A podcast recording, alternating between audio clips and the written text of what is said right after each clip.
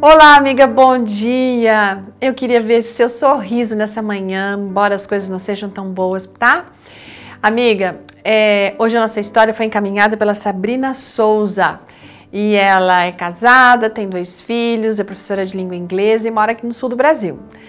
A Sabrina conta que ela estava um dia numa avenida bem movimentada numa cidade e chamou a atenção dela uma construção.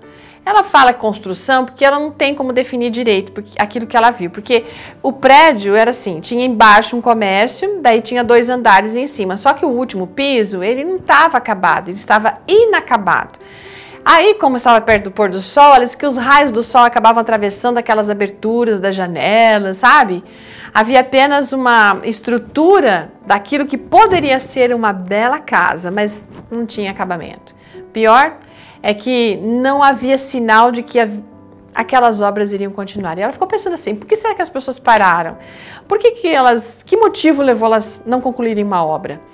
Falta de interesse? Dinheiro? Né? Qualquer outro motivo? Mas o fato é que aquele imóvel se tornou um, um sinal de fracasso, um imóvel abandonado. Enfim, ela pensou em quantas vezes ela e a gente aqui, né? somos como uma construção daquela. Por mais que a gente tente esconder, é muito evidente que a gente é um edifício ainda em construção, não está acabado. E nós precisamos usar mais tempo em comunhão com Deus para permitir que Ele faça e que Ele continue essa obra.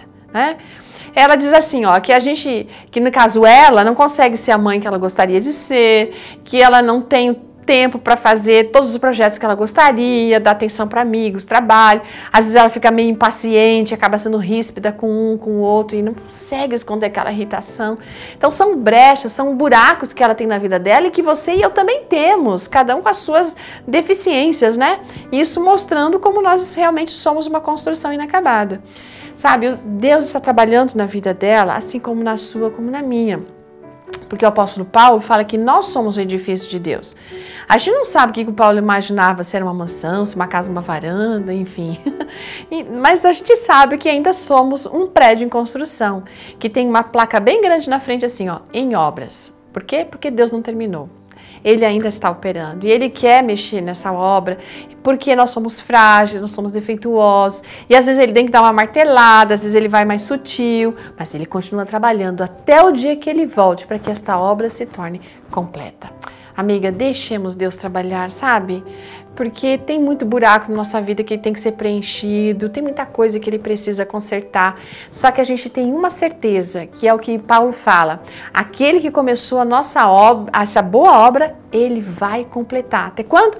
Até o dia que Cristo Jesus voltar. Está lá em Filipenses capítulo 1, verso 5. Então não desanime, porque tudo tem solução ainda. Ok? Ótimo dia, até amanhã. Tchau!